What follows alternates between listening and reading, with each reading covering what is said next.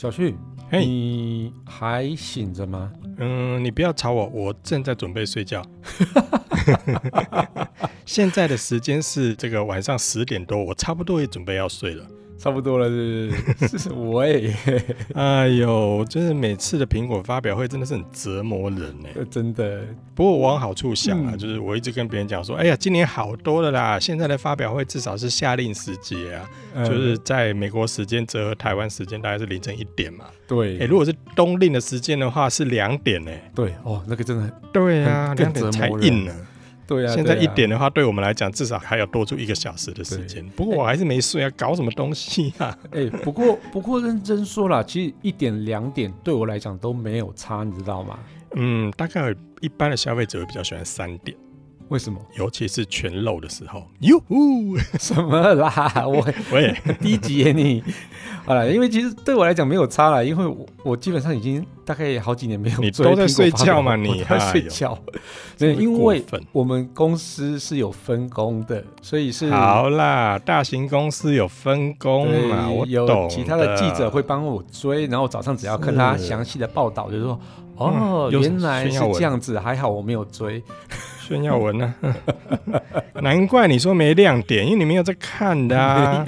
我真的没有看，真的是有啦。我们要认真挤的话，多少还是这一次新发表的产品还是有一些亮点啦。所以是，所以呢，我们就简单跟大家分享一下，然后也许听完之后，大家再决定要不要去预购这些苹果的新产品啦。所以亮点到底是什么？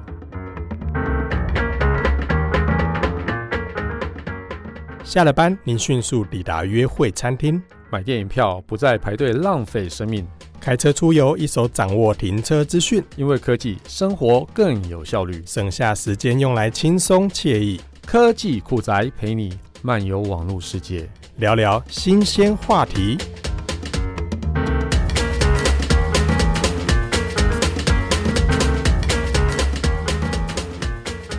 哎，亮点是什么啊？你不说，还要等假装安静。哎，亮点，亮点这一次可是。对大家来讲是惊呼哎、欸，惊惊！一开始一开始我在滑脸书动态墙的时候，嗯，第一个亮点就在我的涂鸦墙上出现好多篇，什么？每一篇都是怎么又是 Apple Watch 啊？哦，有完没完呐、啊？还有 Apple Watch 啊？你知道吗？苹果的发表会上一次就发表了新款的 Apple Watch，总共三款。嗯、对，对啊，这个真的是。我自己在边看，我也是觉得，哎、欸，怎么还有啊？啊，还有啊？搞什么东西啊？一次三款，Apple Watch 真是聊不完这样子，真的。所以很多人对这个部分的话，可能会觉得说，真的假的啦？Apple Watch 有这么受欢迎，一次推出三款。不过这一次真的，我觉得 Apple Watch 是一个亮点啊，一次三款涵盖了中高低三种不同的等级，给消费者做选择。好，那最便宜的听说不到八千块嘛，对不对？对对对，对呀、啊。那个很多人可能会买买来送给小朋友。或者是父母，因为这个价位来讲的话，真的是我觉得以智慧型手表来说，它算是 CP 值很高的。对啊，功能也算齐全啊。对对，没错。那当然，Apple Watch 我们晚一点再聊了。我们先来谈谈看，除了 Apple Watch，它当然它有它还有发表一个 AirPods 的 Pro，也就是呃，如果要按照这个时程来算的话，它是第二代了。呃，苹果官方称它叫 AirPods Pro，但是呢，我发现坊间大家都会标上一个 Two。因为毕竟是第二款第二款的产品嘛，那我们先把我们先把这两个丢到旁边去，因为我相信这个应该关注的人比较少了，我们就直接来进入主题，就是 iPhone 十四吧。对，所以你觉得 iPhone 十四的亮点到底是什么？就是嗯，它亮点很大一个。你现在如果有手机的话，你就把它往下滑，然后找到一个手电筒的图案，一按下去，那个亮点就会出来。无聊哎、欸，你 尤其是在看演唱会的时候，哇哦，大家都是亮点啊！赞呢。好啦，这个当然是胡乱的啦。这一次我觉得 iPhone 十四，嗯，我不知道你怎么看呢、欸？但以我来看的话，我会觉得说这一次的亮点，基本上我个人认为。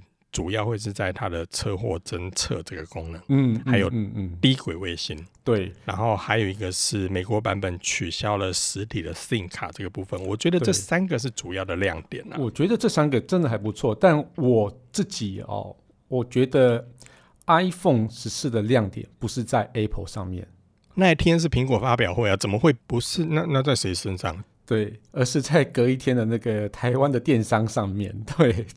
为什么？因为原本我一直一直很期待 Apple 它会推订阅制，你知道吗？因为我觉得、嗯、啊，有订阅制，哇靠！我觉得这个东西一定就是这次的发表会最大的重点。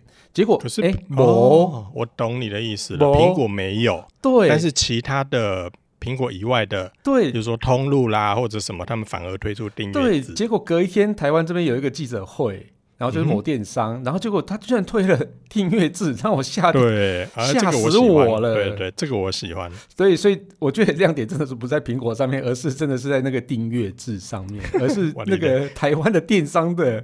好了，这个是这当然是购买 iPhone 的另外一个、啊。对啊，这个是另外另外另外刚刚讲的冷消微的啦。哦，对。对啊，可是你这个问题比较好奇啦，当然是要喜欢才会买嘛，或者是够虔诚，对不对？或者够喜欢，或者觉得说他够装逼，才会决定。要买才会去订阅嘛？对对对，对。可是很多的消费者，当然还在观望，说他这些功能，我刚才所讲的那个几个亮点，到底有没有值得入手的必要性？嗯、还是我继续等？因为你也知道嘛，有看一些媒体报道，一定都会说：“哎呀，大家再等等啦，下一代会更好。”嗯。然后再隔一年，一定说：“啊，下一代会更好。更好”那废话，一代一代当然更好啊，对啊。对啊，难道下一代会变烂吗？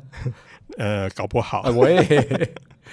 哎、欸，有些厂商换了下一代之后，它取消了一些什么镜头啦，或者是取消了什么功能，也不见得更好，欸、还是也是有啊。有哎、欸，我记得台湾某个手机品牌，它真的是一代比一代烂，到底是怎么回事？不止一家，不止一家，这我们搞不好可以另外批一个来聊。对，什么？我觉得这两年真的手机市场真的有点怪怪的，我不知道是因为大家缺料、缺工，还是怎么样。好了，那那个先撇一边去哦，我们先来谈谈这一次 iPhone 十四的一个亮点。嗯我个人认为是那三个，那你呢？虽然你没有在看，我我觉得啊，这是它的亮点是在 iPhone 十四滑下来之后点那个 LED，不是啦，这刚才讲过了，iPhone 十四的系列哦，取消了 Mini、嗯、哦，然后再来是多一个 Pro 啦，Pro 版号，然后更有趣的是，就是 iPhone 十四用的是前一代的处理器。这个是哪是亮点啊？哦，这是这是那哦，我这就是我们刚刚前面提到的啊。发表新一代之后还比较烂的，这就是我们刚才前面讲的那一点啊。这是那不是亮点，好不好？这这是对我来讲，这是叫新闻的亮点，而不是产品的亮点。因为我觉得这个东西很有趣，很值得聊。对，哎，这我觉得好，我我那我们就先从这一点下手，因为在历代的苹果产品里面，iPhone 十四这一款。应该是 iPhone 有史以来第一次沿用上一代的处理器。嗯，因为以往都以往每换了一代之后都会更新嘛。对对，没错。处理器就会往上一接，处理器就会往上一接。但今年呢，反而是 iPhone 十四的四款产品里面的 iPhone 十四跟 iPhone 十四 Plus，它维持跟去年 iPhone 十三一样的 A 十五。对，没错。这一颗处理器没有升级耶。对。这破天荒，对，真的是破天荒。虽然价格跟上一代是一样哦，就是 iPhone 十三是七九九美元嘛，那 iPhone 十四也是七九九美元，那但多了一个 iPhone 十四 Plus，、嗯、那这个 Plus 是八九九美元，就刚好是夹在那个十四跟十四 Pro 的中间这样子哈。嗯哼。但是这个你看，你多了一百美元之后，你换了十四 Pro 之后，你就是新一代的处理器。这件事情让我觉得非常的有趣，所以我自己都会认为说，这样这些 Apple 啊，哦，你这样写哦，就是变相涨价，你知道吗？你虽然表面上没有涨价，但是你用前一代的处理器，你这个不是变相涨价？清库存嘛，那对不对？对啊，那什么才叫变相涨价？对，所以这件事我我我觉得是非常的特别。当然是我们可以去说，哦，你想要做产品的差异化。我的 Pro 就是真的要 Pro，啊，你的不是 Pro，你就让你真的就是哦，用上一代就够了这样子哈，所以它维持不涨价，以前没有啊，对，所以这个才是一个非常特别的地方，所以我认为啊，哦，它这一次就是说，因为晶片大家都涨价嘛，而且又在面临通膨，所以它就是还是呃原本应该要涨价，而且原本传闻预期都是要涨百分之二十到三十的价格。但是这一次、嗯、是通膨的关系，对，但是但是这价格全部都是持平的，所以他只能用这一招来去说，哦，嘿，这个来去赚一下钱，因为对。因为有些网友就会觉得说，哈，这样子也叫做 iPhone 十四哦？严格来说，应该你把它叫做 iPhone 十三点五吧？对，差不多是这种概念啊。对啊，或者像以前的做法，就是也许那个就叫做 iPhone 十三 S。对对，但是那个 S 好像又没有，因为照以往来讲，就算你加了一个 S，你也是。隔一代，然后处理器也是全部升级，没错啊，对啊。可是这一次就完全的 iPhone 十四跟大荧幕的 iPhone 十四 Plus 都是上一代处理器，这真是问号。对啊，你干脆叫 iPhone 十四 S 一好了啦，对啊，或是 iPhone 十十三 Lite，好像对啊，十四 Lite 这样子啊，对啊，或者是或者是叫做 New iPhone 十三，对，所以我觉得这个是。这是一个很奇怪的点啦、啊，也是很值得聊的点，对，是很值得聊啦。因为反而也许有很多人会很好奇说，哎，怎么会这样搞？嗯、为什么？但有有有一派的说法是说，呃，也许因为价格压力的关系啦，你因为都通膨嘛，所以如果不涨价的情况下，那只好在部分规格上有些牺牲。对，而且老实讲，S 五这一个处理器其实效能也不错，不错，对，呃，以使用者来说的话，基本上也都够了。嗯、那也许合情合理。对但有另外一派的说法是说，阿、啊、德去年 mini 卖的太烂啊，剩下一堆料啊，不然怎么办？我我觉得这个这个是主要原因啊，对，嗯哼，对，所以你这种。原本备的处理器太多了，然后你的 S 一又还没有到要发表的时间点，嗯、所以你这个处理器怎么办呢？哦，好啦，我就用那个产品力区隔化的方式来把这个处理器继续沿用到十四上面。对啊，所以所以我反而比较相信这个说法，哎，尤其是前一阵子，前一阵子不是苹果也发表了 iPhone 新款的 iPhone SE 吗？对，然后 SE 也是搭载 S 五处理器。对啊，所以到底有多少库存啊？外 莫名其妙，对，不过不过我真的觉得 Pro 还不错，就是这就我就不知道这一股力量到底会不会驱使到市场上会反而会觉得说，哦，那我就买。iPhone 十四 Pro 好了，因为毕竟它就、啊、它就是新一代处理器嘛，而且规格上规格上来讲也是三颗镜头，然后相机画素也提升，等等等，也许是一个比较有感的升级。但这个就看大家怎么选择了啦。因为其实也有一些记者在问我说：“哎、欸，小旭啊，这四款机型，你觉得哪一款接下来会是市场上的热卖销售的型号？”当然是 Pro 啊，嗯，但是我的答案是 iPhone 十四，哎，为什么？因为第一个是 iPhone 十四，它那个六点一寸相对来讲还是比较好拿哦。再来就是它的价格上来讲的话，也是这四款里面最便宜的嘛。因为如果我们看每个月的手机销售排行的话，其实会发现哦，在以往就是十四还没推出之前的手机销售排行的前十名。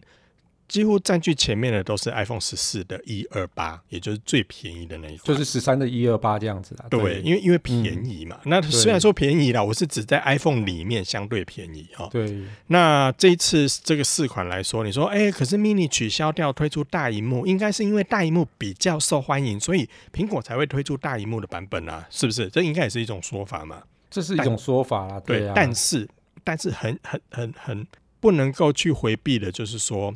毕竟它把 mini 取消了，换成大荧幕，但是这个大荧幕它高达六点七寸，嗯哼，对于很多使用者，尤其是女性来说的话，其实六点七有点大。呃，我觉得还好啦，我觉得拿在手中其实会有点大，而且苹果有一个特色，就是它的六点七寸比其他品牌的手机都要来得重宽，对，宽跟重，对。对所以，所以这个部分消费者是不是买单？我觉得就看后续的效应了啦。我个人是觉得 iPhone 十四应该还是那个热销款。对，所以要差赌吗？要差赌吗？我们几月的时候来看结果？我们因为因为我我觉得按照卖九月十六嘛，所以我觉得十月的销售排行榜就可以来来不准，那这样不准，不准，不准。对，因为开始初期会买的人，一定真的就是果粉或者是规格控。所以会买 Pro 啊，所以我才要跟你差多差十元。对啊，你这样子，你这样子不对，你这样不对。我们也许可以压半年后，我们再来。半年后当然是十四啊，这个给供哎，那是半半年后鸡排就凉了。我 拜托，这个是啊，半年好了好了，这这我们继续观察下去。反正我个人觉得前三个月一定是 Pro 的销售会最好，没错啊。在后续啊持平，大家就会回到一般消费者换机的那个状态，就是 iPhone 十四会卖最好这样子。所以这个这个到底要怎么插读？对啊，这个很很难讲。没关系，大概你直接请我吃鸡排就好了。对啊，以往大概是这样子啦。那除了这一点之外，我觉得这个就给消费者去考量了。认真去看的话，我们凭良心讲，S 五处理器确实也够了，因为它速度真的也够快了。嗯，只是在于价格上来讲，因为毕竟现在真的全球通膨啦，然后一些呃等等等的因素，这部分还是有所牺牲，就看你要不要买单了哦。那除了这个之外，好像还有一个地方，我不知道大家能不能接受。诶，同样也是发生在 iPhone 十四跟 iPhone 十四 Plus，嗯，就是它的刘海还在诶。但是在 Pro 就不在啦。对啊，对啊。所以你不你不觉得这也是很妙的一个状况吗？你看，它就它就在在十四这一代，把十四跟十四 Plus 跟十四的 Pro 划分，完全切开一条线。对对啊，所以未来这个发展是不是会持续？因为毕竟这在 iPhone 的历史上真的是第一次。对对，所以这个部分荧幕的外形上，其基本上就是每一代同一代的话，就是要会一样的。但是这一次真的就是。那个刘海就就看起来就像 iPhone 十三啊，所以所以是不是也可以合理的怀疑，上一版本的这个荧幕也库存很多？没有啦，乱讲，这个这个还好吧？对啊，可是可是听说这一代的 iPhone iPhone 十四的跟这个 iPhone 十四。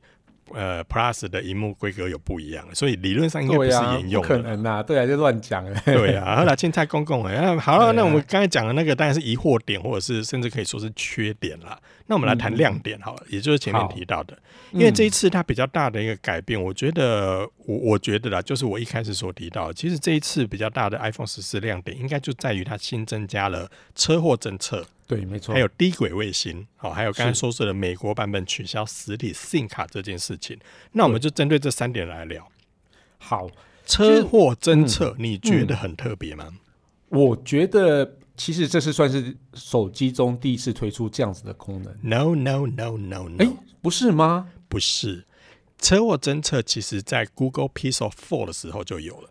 哦，所以你看哦，是不知道哎，对，Google Pixel Four 到现在多久了？因为今年都要推出七喽，对，大概七六五四，对，对对，七六五四，我们这样子回推的话，至少三年了，对。所以你说 iPhone 推出这个功能，它算不算亮点？以 iPhone 来说是，但是算对。但是以市场来说，它不是第一个，反而是 Google 是率先在 Pixel 四的时候就推出了。所以，但其他手机却没有跟着 Android，就是 Google 来去跟进这个功能。没有，这个其他品牌倒是没看到，对不对？对，所以这个才是比较特别的地方。到底？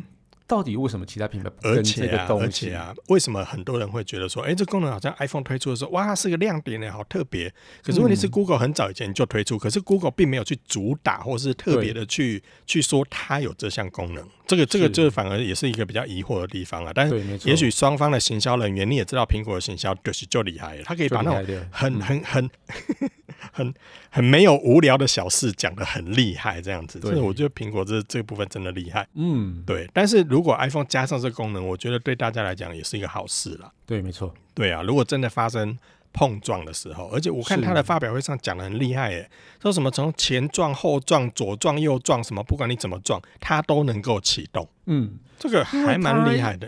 有可能是用 G sensor 或是用几个 sensor 来去感应说，哦，因为你放在车上，可能就是连接了呃车上的一些什么，也也不用也不用跟车上怎么样，啊，对，不用连嘛。但是你可能就放在上面之后，哎，你有可能就是那种撞击力大到是。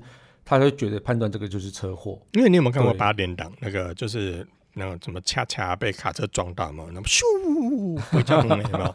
大概就是那个力道什么，或者是说这种瞬间的加速，一个撞击，可能就会让这个手机上的感应器能够发生一些、嗯、一些瞬间的那个很强烈的移动，来启动这样的一个模式。嗯、因为你记不记得，其实苹果的 Apple Watch 很早以前就有所谓的跌倒侦测嘛？对，其实也是类似这样子，就是因为我们跌倒也是咻很快，然后砰，类似这样的动作，跟车祸其实也还蛮像我。我会觉得想问，哎、欸，为什么这样子不会去混淆这件事情？我觉得他演算法是真的还蛮厉害的。对，因为据说他做了不知道多少万笔的一个数据资料的分析，然后最后。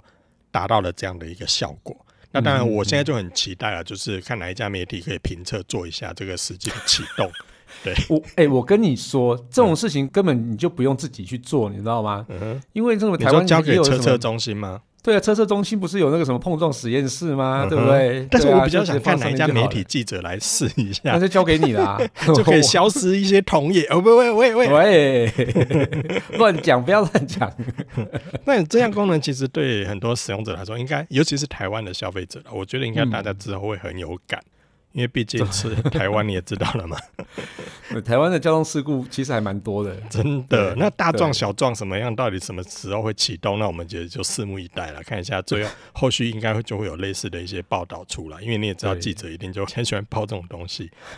对啊，所以你说这项功能对于使用者来说，我觉得是很好，但是。对，尽量不要用到了，好不好？对对对对，因为其实我觉得这样就是哦，主动去帮你呼救这件事情，啊、或者说你可能撞到的时候，旁边半夜撞到，可能旁边没有人可以救你，哎，那这个时候我觉得这些这个功能就会发挥作用。嗯，我觉得要看命呢，因为有有时候是真的撞到旁边解囊龙博哦，那有时候是撞到，然后旁边就有工地拿着大伞出来，然后还帮你这个。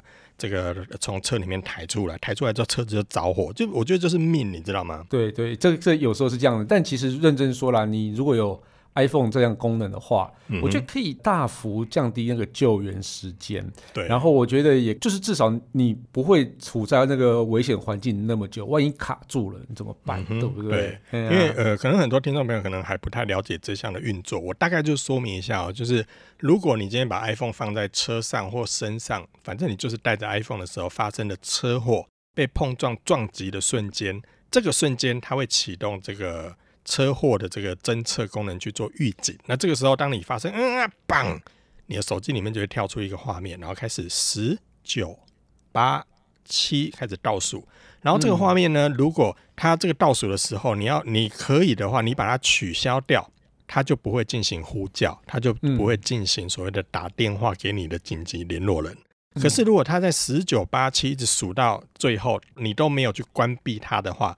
它可能会视同你第一个，你不知道飞到哪里去的，或者你的手机也不知道飞到哪里去，这算是很严重的车祸了。嗯，那再来的话，就是你可能在撞击的时候，你昏迷了，你根本就不没有办法再按手机上的这个结束的按钮，这个时候它就会立刻启动这个紧急通话，是打给你的紧急联络人。没错，然后在有些国家的话，如果它有后面的一些所谓的不管消防啊，或者是呃救护单位的一些联系管道的话，它还会主动的发送你的这个车祸的这个手机定位给这些救难的一些单位，请他们立刻派人过来。所以这个部分其实，在有些国家已经部署的相当完整了。那台湾这部分，我不知道后端的状况怎么样，但是至少。能够联络到紧急的联络人，已经势必这个是会有的，哦，所以这部分如果到时候万一啦，万一如果真的发生的时候，这项功能确实是。蛮好，在第一时间能够让你的这个，就是也许你设定你的家人会也好，或怎么样也好，嗯、至少他们可以在第一时间知道你发生的状况，然后立刻打电话给，例如说什么呃呃之类的。因为你在收到紧急联络资讯的时候，里面也会有你的定位，所以这个部分的话，其实对于车祸救援来说是一个很方便的。好，但是这个只是在 iPhone 十四全系列才有啦，因为。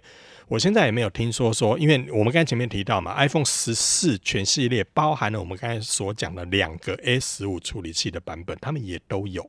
那这功能会不会下放到同样使用 A 十五处理器的 iPhone 十三系列跟 iPhone SE 的系列？嗯嗯，目前不知道，就，就让我们拭目以待了。对，因为我觉得这功能如果开放给更多人用，当然它是最好的啦。对，没错。那这是其中一个亮点，虽然它不是智慧型手机里面第一个，但是我觉得以 iPhone 的市占率来说，这确实是一个影响度相当大，对，对，相当大的一个、嗯、一个辅助哦。嗯哼。那再来就是低轨卫星了。很多人也很疑惑，哎，低轨卫星到底是什么？你对这方面有没有大概的涉猎？其实我觉得低轨卫星这个东西啊，它我我我先来说一下它的小小的问题所在，嗯、然后因为其实卫星啊，它其实是在天空一直在移动嘛，对，所以其实你你在收讯的部分的话，一定要尽可能去在那个天气晴朗的时候，然后呢，就是一定要在室外。对，在室内其实是非常的糟糕的。对，对，因为在室内其实你收不到天空的卫星嘛。对对对对，比较难收到天龙卫星。但是但是低轨卫星其实它有一个特性哦，因为低轨卫星，我觉得在最近大家对低轨卫星会比较有认识的，势必就是在俄乌战争这件事情上面。对对，由这个马斯克所推出的这个，没应该也不能说他所推出了，应该说他旗下的这个星链这项技术，在这个战场部署了这样的一个低轨卫星之后，提供现场的一些通讯或怎么样通讯的功能，没错。对，那这项技术当然就是在比较不好的。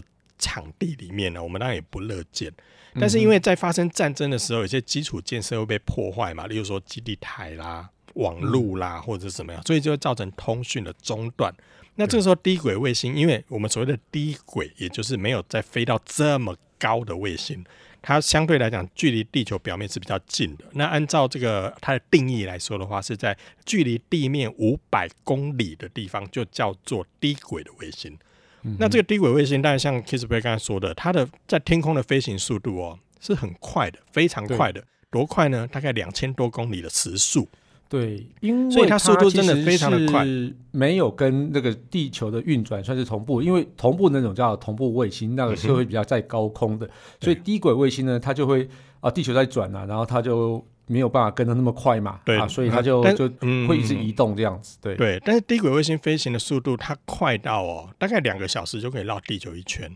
嗯嗯，所以如果它的密度够密集的话，基本上来讲的话，一颗一颗一颗的经过的话，是可以造成这个绵密度的。但是这必须由厂商去部署了。对，所以也就是这一次他在发表这个功能的时候，他也提到嘛，这项功能目前只在美加地区，其他全世界其他国家，像什么欧洲啦、什么亚洲啦，倒是完全没有提到。所以也有可能在这些地方的低轨卫星的密度还没有那么普及。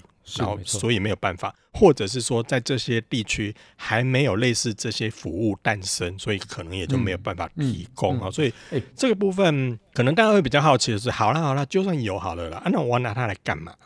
哎，其实这个功能啊，无论你的手机在哪里买，比如说你在台湾买，那如果你到美国、加拿大旅行的时候，其实也都可以用哦。嗯哼，对。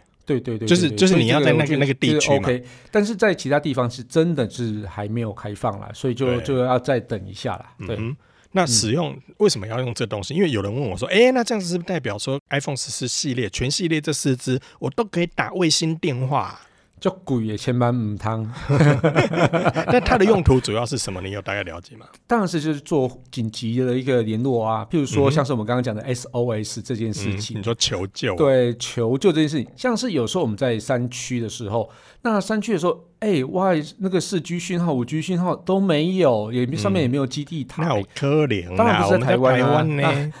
我们我们什么鬼地方都有讯号呢？但是其实台湾也是有没有讯号的地方，例如说像是一些林道啊，就是喜欢那种哦爬山啊，喜欢那种比较极限的这种登山运动的时候，不一定什么地方都有。即使台湾都是我们说的台湾什么什么那个讯号什么都有，就是表示那个地方已经是大家比较知名的一些点。例如说我们像是。哦，五岭上一定有嘛？嗯、那合欢山的北峰哦，那个地方可能也会有，因为那个就是很知名的爬山的路线，所以那个地方都有。但是你如果去一些比较那个哦，从这个山要横跨到另外一个山的这种走那个林线的时候，那时候可能就会没有。但是呢，如果万一你今天在上面发生的事情，万一就是例如呢，呃，在上面不小心跌倒了哦，那你的你可能走不动了，嗯、但是。又要夜晚了，那山上的夜晚非常的寒冷，那你是不是这时候就就要进行紧急的呼救？虽然说我们每次去登山的时候，到入山口其实都会登记嘛，然后都要登记才能进去。那这个东西，如果你可能到哪个时间点还没有到指定的位置的时候，那那些登山口登记的那些人就紧急去联络，紧急去找人。但是那个时候已经可能就隔了半天一天以上了。对，那那这个时候。你已经跌倒，你需要紧急的救援，当然卫星电话就是一个非常非常好的服务。所以在登山的人啊，他们其实除了手机以外，他们有的时候会呃会有一一些什么呃无线讯号，就是像以前香肠组那种哦，那真的很专业的对，对，大家就会互相联络，那或者是说跟跟其他的一个据点去联系这样子。嗯、但是台湾。如果今天有这个卫星的这个低轨卫星的这个服务的时候，你就可以用这个，然后打电话去求救，所以这个非常非常的重要。嗯，所以相对来讲，就是在紧急求助的时候，在一些地方它没有基地台的，例如说，像我，其实我我我觉得比较重要的是，像如果搭过游轮的人，应该都会知道，当如如果我的游轮出海到了公海的时候，打麻将了吗？那是最好执行任务的时候，对，因为那那个地方是完全没有办法联络，你就可以 就可以把小区丢到海里面。你如果到了对呀、啊，你如果就是出到某一个一个离岸到多少距离的这样，在海面上不会有基地台嘛？嗯那这个时候，如果因为因为我就说举一个最简单的例子，呃，你看像我当年啊，就搭乘一艘很大的一个船，它撞到冰山的时候啊，那个时候在那个情境下，我只听到乐队在演奏，可是我想求救却没办法，所以因为所以你那时候 Rose 有在你后面抱着你吗？呃，没有，我就把它踹下去，叫他不要耽误我。我只留下了一颗海洋之心。喂，所以我我意思是说，在那些就是没有基地台的地方，像你刚才说的深山里面，或者说像海洋里面，有些可能会有远洋作业嘛，或者是运送的货柜啊，嗯、或怎么样。但是在海洋上，万一万一万一的时候，嗯，想要求助，当然这些比较远程的，像是那个叫什么货柜船啊，或者是什么，他们当然是船上都有一些是没错、呃、卫星电话之类的啦。但是，一般的这个使用者，如果万一真的发生什么事情的时候，例如说，我今天如果带一个浮板，然后我想要游到这个日本去的时候，到一半我没体力，我就可以用这个来求救啊。好像不太对。好啦，反正重点就是在求救上的话，我觉得这个也是对大家来讲也是一个很好的帮助。虽然一样啦，我也是建议大家就是尽量不要用到。毕竟也是很贵的，但这项功能，我个人倒是觉得对智慧型手机来说是一个相当有突破性的发展。哦，因为我们毕竟知道嘛，在以往，呃，大家所认知的叫做卫星这件事情，哈、嗯。卫星，大家日常生活中比较常用到，大概就是例如说 Google Map 啦，定位嘛，呃，嗯、导航嘛，啊，我们大概就会用到定位这件事情。嗯、那一样，它是抓取天空上的这个卫星讯号，嗯、然后给你一个坐标之后，你就可以进行卫星导航，这是我们日常生活中会用到的。可是，在这个求救上，它就比较特别，嗯、因为毕竟我们如果在导航的话，是抓天空上卫星的这个坐标资讯，是我们读取它。可是，如果到了求救，势必我要发送一个讯号到卫星上面去，这就变成有资料抛出去的问题了。嗯、所以，在这个部分的话，当然像我们刚才前面提到的，因为有些地区不一定有嘛，有些国家不一定有。嗯、那有些地方，因为也许呃军事上的考量，也不一定会让一些民间公司架设这一类的产品。哦，所以变成说这项服务如果真的要建置的话，在有些国家可能也许有生之年我们看不到，在有些国家出现低轨卫星，嗯、但是也有也有些国家可能陆续也在发展当中。所以这个部分也许未来期待，如果未来未来当更多智慧型手机有这项功能的时候，也许又有出现不一定不同的应用，也不一定。对，嗯，但是这一块你有听过有别的手机有？呃，好像是 Mate 五十。华为的 Mate 五十，嗯，好像我我不知道他是不是硬要就是比 iPhone 前几天发表，然后占领占领这个第一个、欸你你你，你不觉得这个件事很有趣吗？就是说，在 iPhone 发表之前，嗯、就会有其他的品牌的那个手机推出 iPhone 即将要发表的功能，是是听到风声啊？因为其实，在 iPhone 十三那个时候，其实就有一些分析师啦，然后这样分析师他就根据产业的一些供应链或什么，就有大概知道一些消息了。那其实，在 iPhone 十三那个时候，就有传言会在上面，也就是 iPhone 十三上面搭载这个低轨卫星的这个功能。但是 iPhone 十三发表之后没有看到，会不会是因为有这样传言，跟产业链上其实已经有消息了，所以也促使了某些的 Android 厂商也开始投入？对，嗯，不得而知啦。但是。很显然，在这个部分，苹果也不是第一个哈，因为这个第一个好像似乎不是被华为的 Mate 五十给给给抢先夺标了哈。但这部分我相信还是同样的道理了，就以 iPhone 市占率来说，应该也是可以相对促使这个产业持续的嗯嗯往前进。我我觉得这个是很重要的，嗯。对啊，那再来就是美国的这个取消实体 SIM 卡这件事情，哎，我觉得很赶。我觉得他美国的电信商其实跟 Apple 都配合的蛮好的啊，而且他其实 Apple 市占大，所以我觉得可以这么做，而且或许就已经跟电信商们都已经瞧好了哦。但但但我觉得这个东西在台湾的话，应该也会有机会发生啦，因为其实。哦，以现台湾的销量比例算是还蛮不错的，所以应该也有机会。可是你看，你看像前几代的 iPhone，、嗯、前几代也有 eSIM 的服务啊，但是我身边的朋友几乎没有人用，很很麻烦。我我说为什么麻烦？而且他他我如果要移转的话，另外的费用。麻烦的点是在于啊，像是我们有时候出国的时候啊，不会用漫游这件事情，我们都会去买其他家的那种第三方 SIM 卡来插。对，所以这个东西对我来讲，应该是我绝对不会去买 eSIM 这种东西。对，我我也是哎、欸，我我我恨不得能够像，例如说像中国的版本或者是香港的版本。这两个地方的 iPhone，他们就是两个实体 SIM 卡，然后我们台湾是一个实体 SIM 卡，然后一个 eSIM。对，所以在美国的这部分，他已经把完全的这个 SIM 卡取消掉。哎，这个应该也是智慧型手机上的第一个吧？这个应该就是第一个了吧？不是，也不是。你不要拿 PHS 出来哦。我说的是 我是要说 feature phone。哎，我们小时候，哎呦，第一只 Feature Phone 就是。号码就是要烧在机子里面的，那是以前功能机的时代。我，所以我刚才前面为什么提到说第一个智慧型？的确啦，但是如果你智慧型手机来讲，它是第一个敢这么做的，不是说其他家的技术力不到，是其他家是心脏不够强。我 觉得也真的只有 iPhone 敢，不止力宏敢，iPhone 也敢，是不是？要讲那个吗？笑死！好啦，所以 iPhone 都没有 SIM 卡了，嗯、笑死！是啊，谁说我们吃不起海鲜？笑死！喂，好啦，所以这部分当然大家可以放心，因为我们刚才所讲的这个取消实体 SIM 卡这个部分，它现在是只有美国版本了哈，所以。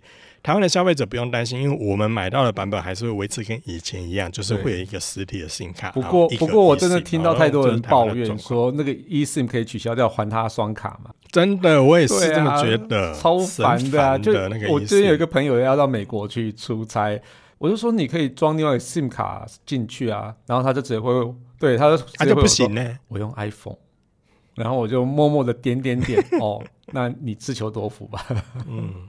哎、欸，不过不过，他如果去美国，其实不止美国啦。现在其实你到世界各地机场，你就是下了那个那个国家的机场之后，其实你都可以在那个机场上面直接去申办 eSIM，变成当地的上网卡。哦、对对对对对。其实现在在全世界，其实因为也我们也讲嘛，其实也是 iPhone 带起了这样的一个风潮啦。所以我们以前出国的时候，也许需要双卡去插一个当地的上网卡。嗯、可是现在如果透过 eSIM 的话，你就可以在落地的时候，在机场直接跟那些柜台申办，他就把你种到你的 iPhone 里面去。但，但你知道为什么我们要、嗯、要弄另外一张 SIM 卡吗？因为因为另外一张 SIM 卡，我们总会挑到比较便宜的啊。然后你到机场那边去，把那个 SIM 卡弄进去，哦，那个真的这个费用哦，你也很难去马上挑到便宜。老实讲，老实讲，在机场办，对呀，对呀，比较贵，疯了才去这样做。对，哎呀，好啦，这个题外话，题外话，这个这个就不在，对，就不在我们的抱怨范围里面了啦。因为反正你现在也不能出国进菜了。啊，那除了这些呢？你有没有觉得这一次的 iPhone 十四有什么缺点，或你觉得？我真的觉得啊。它的充电速度哪时候才要提升啊？没有提升吗？你说还是二十瓦充电吗？我觉得啦，我觉得你即使有提升，我真的觉得哦，一定不可能到什么六十瓦、一百二十瓦这么快啊！不可能。你知道，其实用 Android 手机用了习惯之后啊，你会被它制约的那种充电速度制约住。哎、欸，现在 Android 你随便买，包含中阶机一万多块的都给你六十瓦，除了 Samsung 以外，其他的都是六十瓦以上。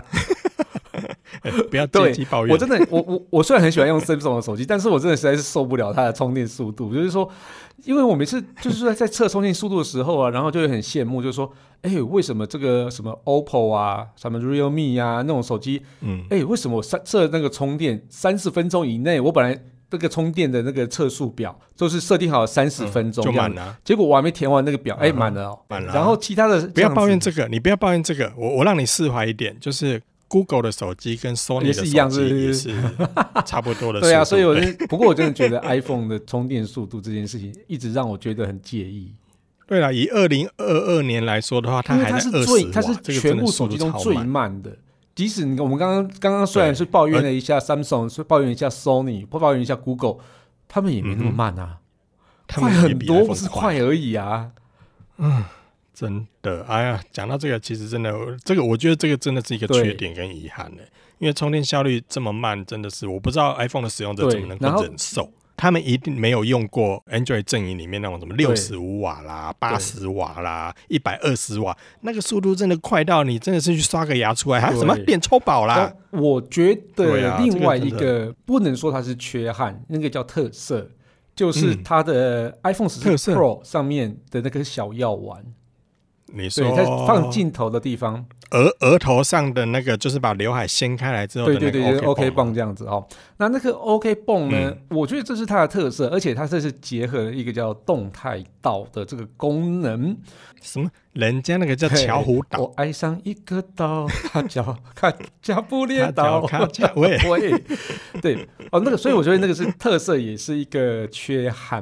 哎、欸、哎、欸，不不能说缺憾。你有看过哪一只智慧型手机可以把它的缺点变成？对，所以我才觉得这个是非常有趣的事情。所以我都觉得它的这个动态岛啊，我我想要给它一个另外一个名字，叫遮瑕岛。嗯，可以把缺点遮盖成这样子。我觉得利用这样的方式去做遮瑕膏，对，我真的真觉得 iPhone 的软体设计。可是同可是可是我我认真讲，同样的状态，难道不能用在现在有刘海的这个 iPhone 上面吗？我觉得原则上应该也要可以，但是就是没有。它就是让这个药丸，这个 OK 棒反而变成一个特色，对，所以很好笑。对啊，这个呃，认真讲，我也觉得蛮好笑的啦。对，在行销史上，应该也很少厂商会把这样，因为巴不得很多厂商是巴不得这个缺点，我连提都不要提。对，就 iPhone 是把它拿出来大书特书，然后还变成一个特色，甚至给它一个一个特别的名字啊，叫巧虎岛。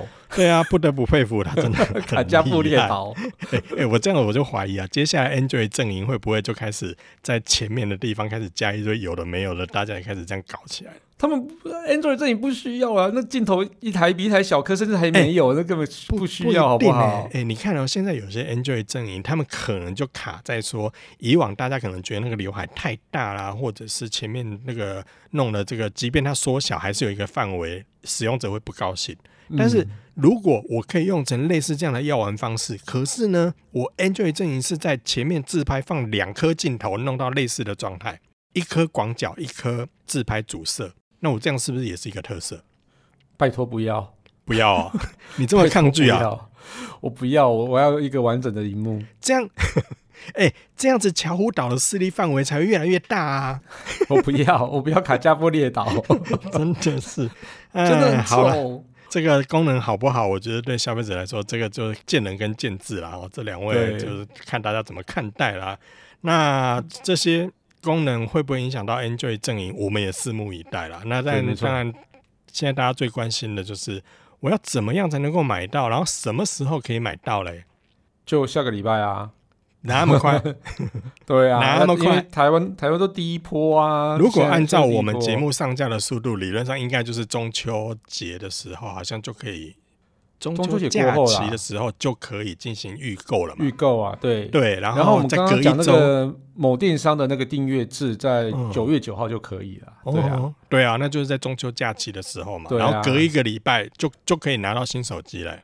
对啊，今后嗯，我我希望大家就是就是，如果真的购买的时候，黑色白色其实是不错的选择，因为真的很百搭。哪一个黑色白色不百搭啊？嗯，我我我我这样讲，只是希望大家不要跟我讲紫色。但我我认真觉得紫色对对手手是不是就是有点丑？对，嗯、呃，别这么说，特色啊！我这样拿，大家才知道我拿的是新的、啊。哎、欸欸，那个暗紫色就看起来有一点像那个，就是偶尔韩吉，你知道吗？有一种偶尔韩吉就是这种颜色，你知道吗？那个、紫地瓜。对啊，这个颜色我就觉得，嗯，好像没有什么太好看的感觉。哎呀，反正不管你怎么嫌，会买的，小我相信还是紫色最多啦。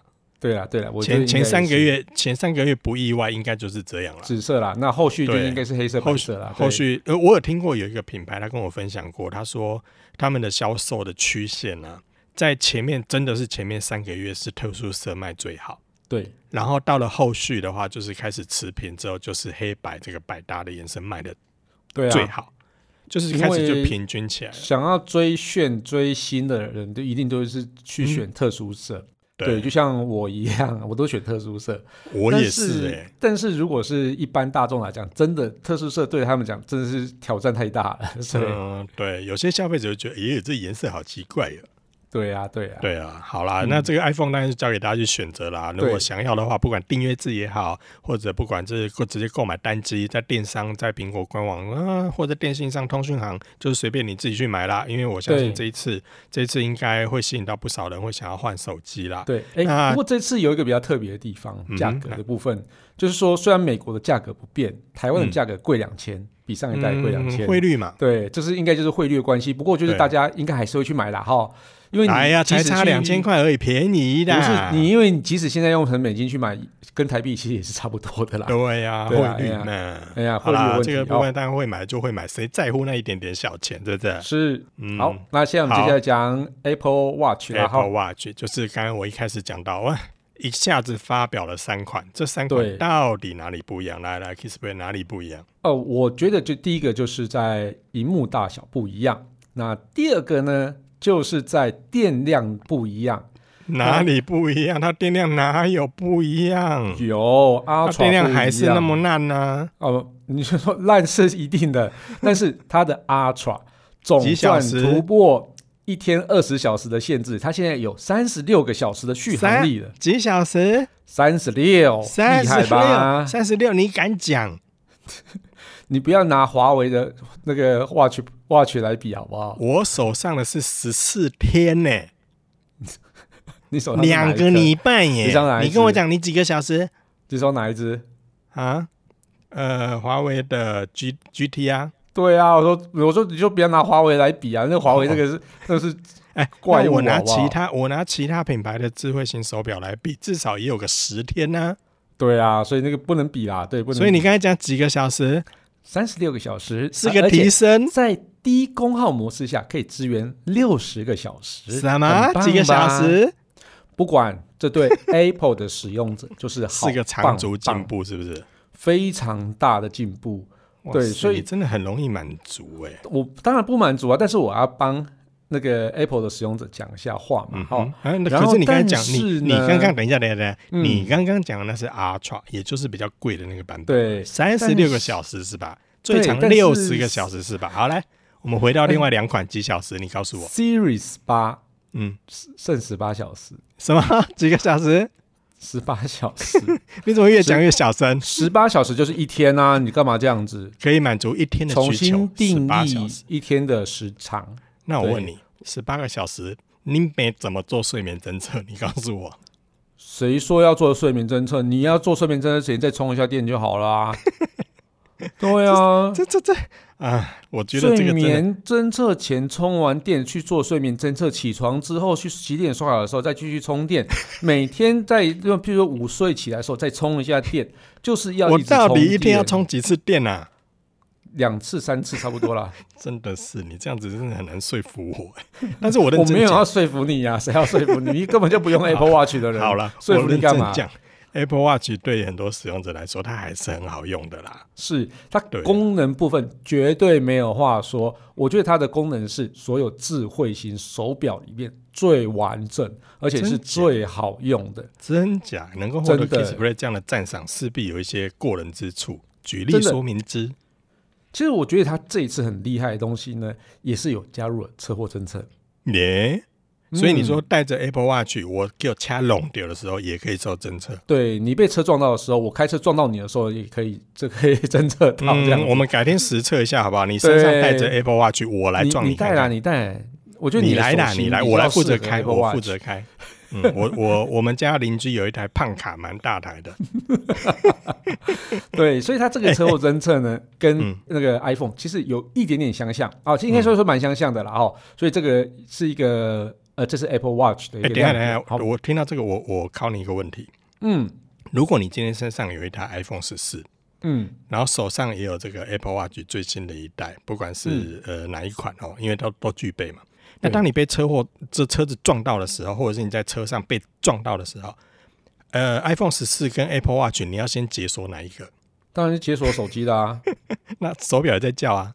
在接收手表的啊，因为你都你都醒着啊，没有。我被撞到还要这么忙，一定要这么忙的啊！而且等一下，我跟你讲，解完锁之后呢，还要拍照打卡，就、嗯、说：“哎、欸，我被撞到了。”还要这个手机举高高四十五度，比较帅。对，像话吗？不要闹了。对，所以你说 Apple Watch 其实它也有车祸侦测。对对对，那就代表我其实不用买最新的 iPhone 十四。我如果是 iPhone 十三、十二或者更早之前的机型，我、嗯、我另外去买一个 Apple Watch，我也可以车祸侦测。那你怎么说？我可以不要更新 Apple Watch，我买 iPhone 十四就好了。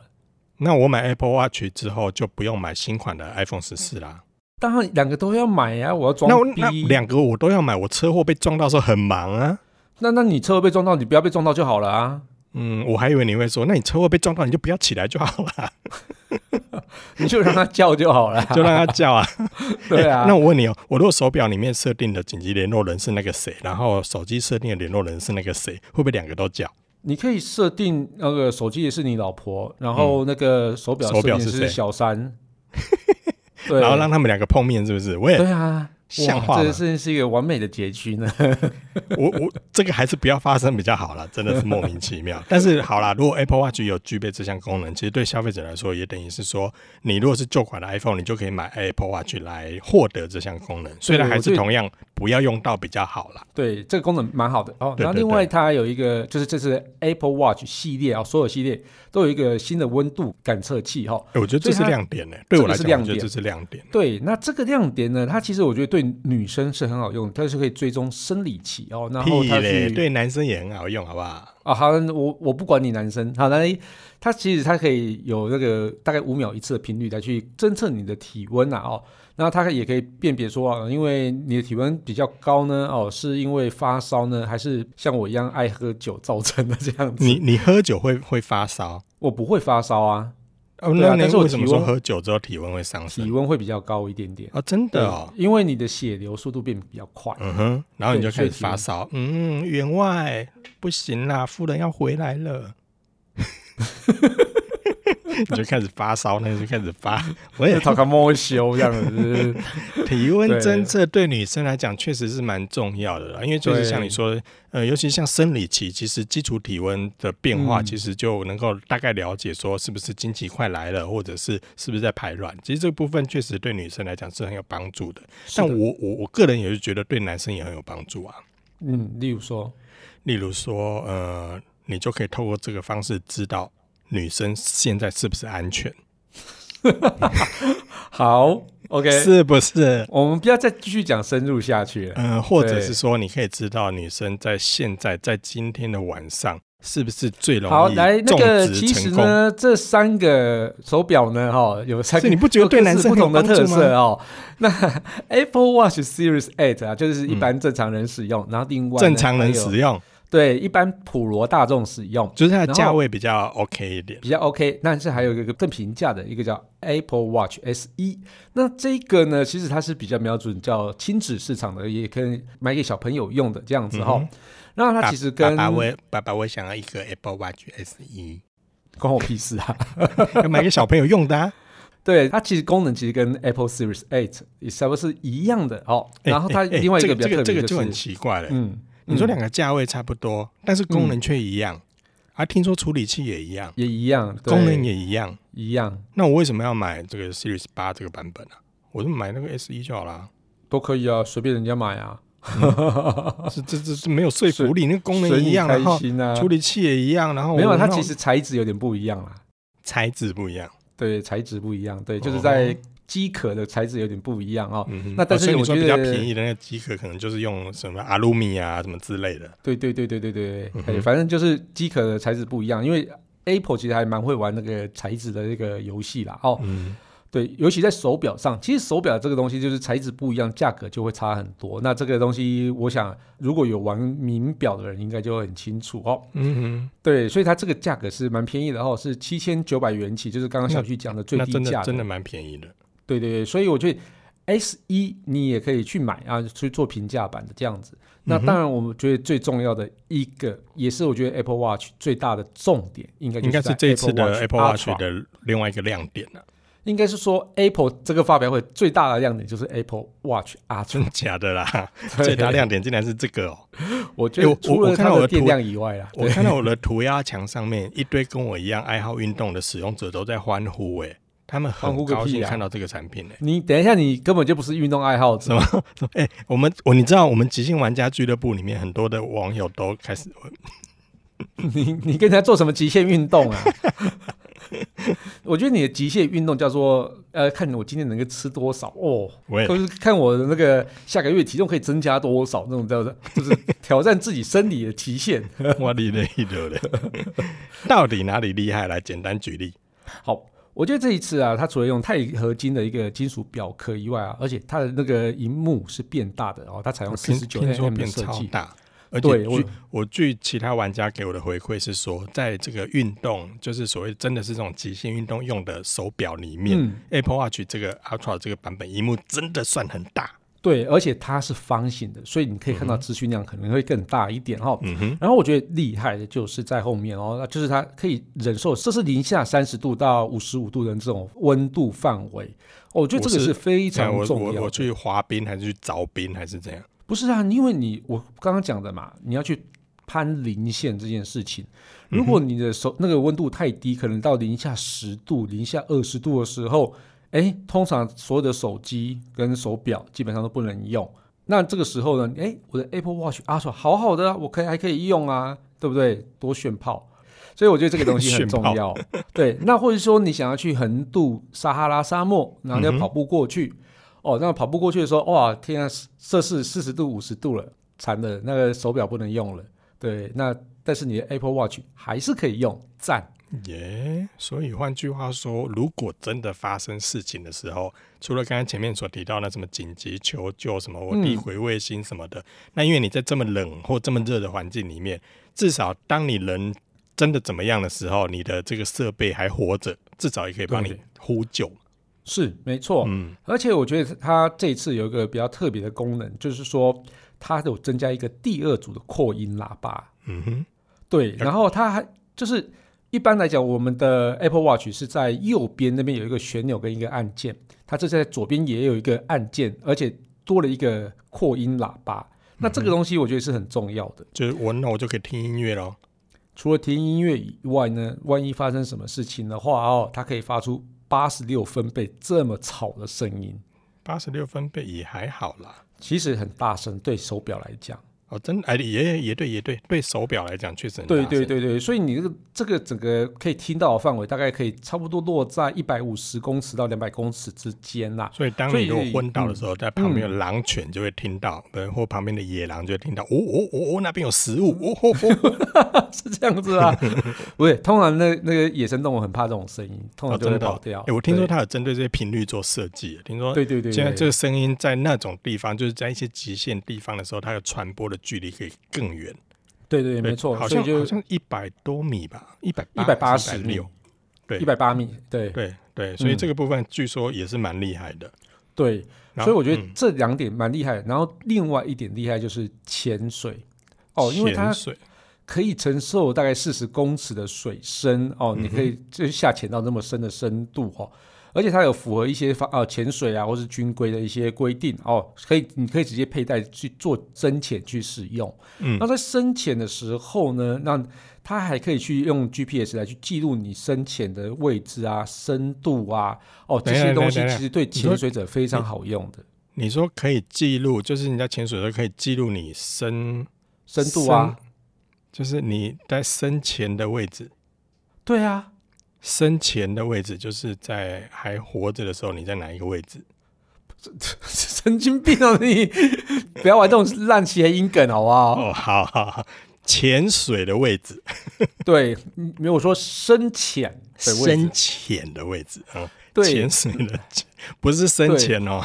我而且我觉得有一个非常重要的一点，嗯，因为呢，我们在做潜水比较深的潜水的时候呢，不能上浮太快。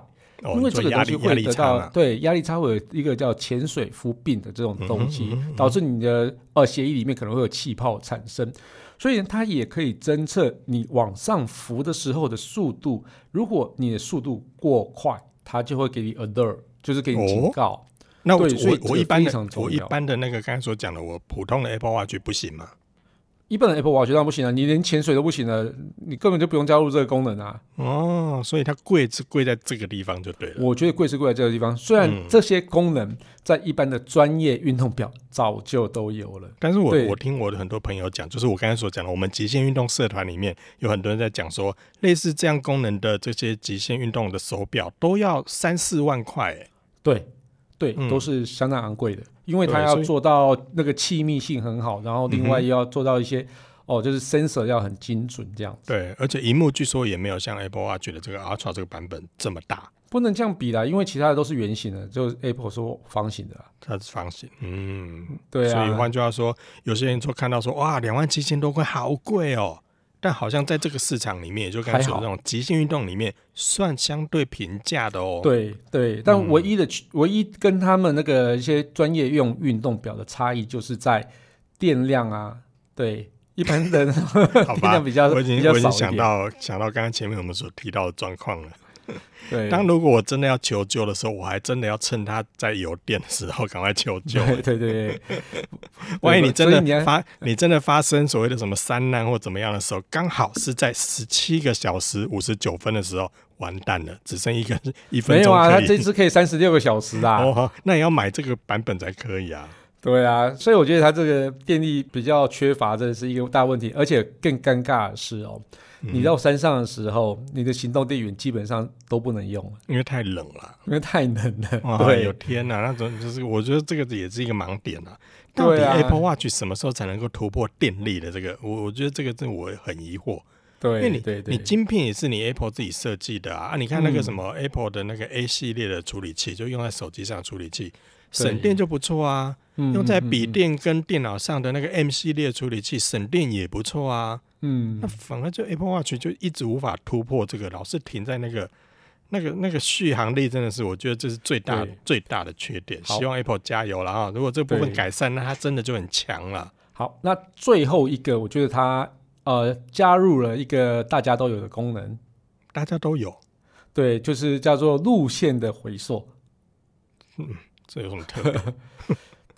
但但我觉得这个这个功能非常重要，所以我觉得。Apple，如果你真他真的要去做这个户外运动的市场，这个功能铁定要加进去。嗯哼，所以它就是对，终于有加进去，因为其他而且终于终于就是加入了双 GPS，对不对？对对对对对，我觉得这个也是。这个这个也是我觉得很很很真的 难以理解的，因为这个在很多的平价的智慧型手表上面其实也都有。对啊，对啊，对啊，你看那种三四千块的都有了，你看卖两万七也有，这刚好而已。哎，我跟你说，我最近测到一个也不贵的。手表叫什么？呃，Amazing Fit 哦，然后哦，它那个就是刚刚讲的，我们所有功能它都有。然后多少多少钱？重点是多少钱？就不到一万块啊！哇你嘞！然后而且它也可以去潜水啊！不要打脸苹果，而且这样子，不要这样。电量差不多也是一一两个礼拜那种的。嗯嗯嗯嗯，好好啦，所以我我认真说啦，如果你真的是想要极限运动的爱好者的话，我觉得 Apple Watch。或许是一个好好选择，但是如果你是以价格为考量的话，你可以去参考其他的。对，嗯，但是但是你看啊，你看两万七千多嘛，然后其他品牌大概卖三四万块，你就一次买两个，左手右手各带一个就好啦。哦，也是啊，哈，嗯，那就三十六小时乘以二，欸，好棒哦。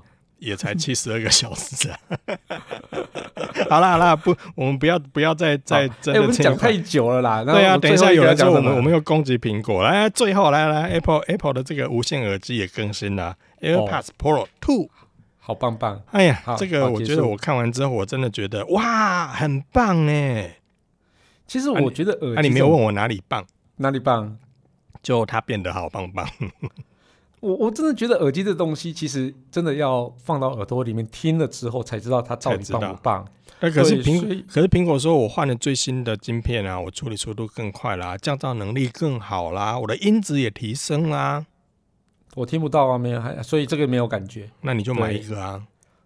我才不要嘞！我的耳机那么多了，真 是又在炫富了。哎，人家至少改款之后变得比较厉害了，而且我觉得他这次厉害，我的重点倒不是放在耳机本身，因为耳机本身不外乎就是什么单体变大啦，什么重低音效果更好啦，然后晶片速度更快，我降噪处理能够更优秀，了不起就这样子嘛。那苹果它这一次的这个 AirPods 的 Pro Two，它加上了那个耳朵柄可以更改音量，厉害吧？不是很多手机都有，很多耳机都有了吗？你又在打脸苹果，我都要让你在这个这个 Apple Podcast 上面不能上架，不要这样子好不好？好了好了，我言归正传，其实它大概的改变就是这样，但是我觉得它在这这个这一次呃 AirPods Pro Two 上面最大亮点，我反而觉得是充电盒、欸，哎，怎么怎么讲？充电盒有什么好？嗯好厉害的充电盒！以现在的这个真无线蓝牙耳机来说，我们的大概充电盒不外乎就是它的名字，就是充电盒嘛。就是我把手机放到这个盒子里面，然后盖起来之后，它就可以帮我充电。充完电之后，我拿起来又可以继续听，不外乎就这样嘛。一般就这样嘛。那这一次苹果发表这个 AirPods Pro 2，它最大的特色是它在充电盒里面把 AirTag 的功能加进去，所以当我的这个充电盒如果也搞丢了。其实我也可以单独找充电盒，嗯哼，然后呢，它也在充电盒上面加上了喇叭、扬声器，嗯哼，所以呢，我要当这个遗失搞丢，我不知道什么藏在哪一个沙发的缝里面，或者我不知道放到哪里去，我不知道是不是在我的包包里面，我就可以用手机的这个遗失模式来寻找我的充电盒，因为以往只能找耳机，哦、我现在也可以找充电盒了，好吧，好棒棒，真的不不不感动吗？好好感动哦！不会敷衍。然后，那我再讲一个，它也是，它有它有资源无线充电，你知道吧？啊，然后嘞，它它有无线充电，然后它的无线充电可以使用 Apple Watch 的充电器，可以共用，厉害吧？哦，好好棒棒。喂，你很冷淡呢，这是人家最大的特色，这其他的耳机没有的啊。最好是其他其他耳机没有啦。其他耳机有可以寻找充电盒的功能吗？有啊，也有，也有啊。那人家卖多少钱？比它便宜啊。好吧，输了。嗯，好吧，我们今天节目就到这边。你都从头到尾都一直打人家 Apple，真的是没有啦。我我一称赞他，我有说 Apple Watch 的 Ultra 棒棒。好，那我再那我再讲它这一次的特色，还有一个，好，它的耳塞多了一个 XS 的尺寸，比较小。哦，我觉得这个很重要。我刚才前面讲那么多，你跟我说不重要，不重要。耳塞，你跟我说很重要，这一个超级超级重要。原因是，嗯，因为我们正常一般人的话，哦，其实像像他们原本设计的耳塞，基本上用起来都没问题。但是其实我们忽略了一个族群，就是说他的耳耳朵孔特别特别的小。其实我认识蛮多的人，他没有办法戴耳塞式的耳机，都是这样子的原因，塞不下去，完全塞不下去。但我们却忽略了这一块。那那你就另外买就好啦。没有，其实买不到，而且你要弄那么小，其实还要跟着它的耳机本身的一个设计，哦，才有办法佩戴进去。那拜拜托，那也难怪啊！你知道欧美就是比较大，我们亚洲就比较小啊。这个欧美人士也非常常发生，所以他们像这种人，他们通常要么是买那种定制耳机，要么就是直接戴耳罩式耳机。嗯。哦，对，所以我觉得这个是我最有感的。对，你既然跟我讲前面那些功能你都无感，就一个耳塞，我我跟你讲，这真的超重要，因为很多人的 Apple 的爱用者，嗯、他们就就是我说，哎、欸，你们就是为什么不去带他那个 AirPods Pro 的？嗯，那说带了会掉啊，根本带不进去啊。对啊，带了就滑出来啊。啊因为我觉得，啊、我觉得前一代的这个 Air Air AirPods Pro 它最大的问题，以我自己佩戴的话，我最讨厌它的，除了耳塞有点大之外，不好塞。最大问题是它使用钢琴烤漆哦，之滑的哎，很容易就掉到水沟里面。对啊，很容易就然后就滑掉了。因为钢琴烤漆再加上你戴耳朵上的那个那个佩戴感，或者是有时候那种油脂性的那个耳朵的那个状态，这很容易就滑出来啊！真的真的，所以难怪难怪他要设计寻找耳机的模式。而且它可以单买一只耳机哦，对，真的是 很棒。好了，那以上的话，这些分享就提供给大家做参考了。因为至于这次的这个几个产品，不管是 Apple Watch 啦，或者是 AirPods Pro 2，然后 iPhone 十四全系列四款机型，都会在九月中之后就就开卖了。台湾也会在第一第一时间大家都可以买到一些相关的一些资讯，还有它的价格，还有它的预购资讯，甚至刚才所说的包月制等等，在 Kissplay 的网站、点子生活或者是小旭的部落格上面也都可以看得到，都欢迎大家。我的网站是点子科技，谢谢。哦、点子科技啊，又改了，到底 没有？我本来就是点子科技啊。啊，所以我我们这部分的资讯也都在我们的网站上都有，大家都可以去查询。那当然，对，很快的就开卖了。那开卖之后，嗯、我我觉得啦。很多人要不要买新的，你自己决定，因为毕竟也有另外一票人说，哎呀，刚好新款推出，旧款降价啦，那我就可以趁机去买旧款，也蛮划算。所以，所以其实这个考量也都不错。那如果你反观你对 iPhone 想要换一点新口味，其实现在 Android 阵营的手机也蛮厉害的，大家也都可以去参考看看。那一样在我们的网站上也都有一些 Android 手机的相关评测，也都可以提供给大家做参考哦。嗯嗯嗯嗯，好了，那就感谢大家收听这期节目，我是科技阿酷 Kissplay，我是科技仔仔林小旭。如果你有任何其他想听，或觉得有点酷，或者有很重的科技话题，或是发现最近网络上哪些事情实在太瞎不了不行，都欢迎到我们的长简的脸书社团科技酷宅留言给我们哦。还有啊，快分享我们节目给你酷到不行，或者宅位最重的朋友，一起加入科技酷宅的异想世界。拜拜。你是不是忘记了结尾怎么念了？对，我现在正在打开那个结尾的答案。我们等一下重新来一次。我放到哪里去了？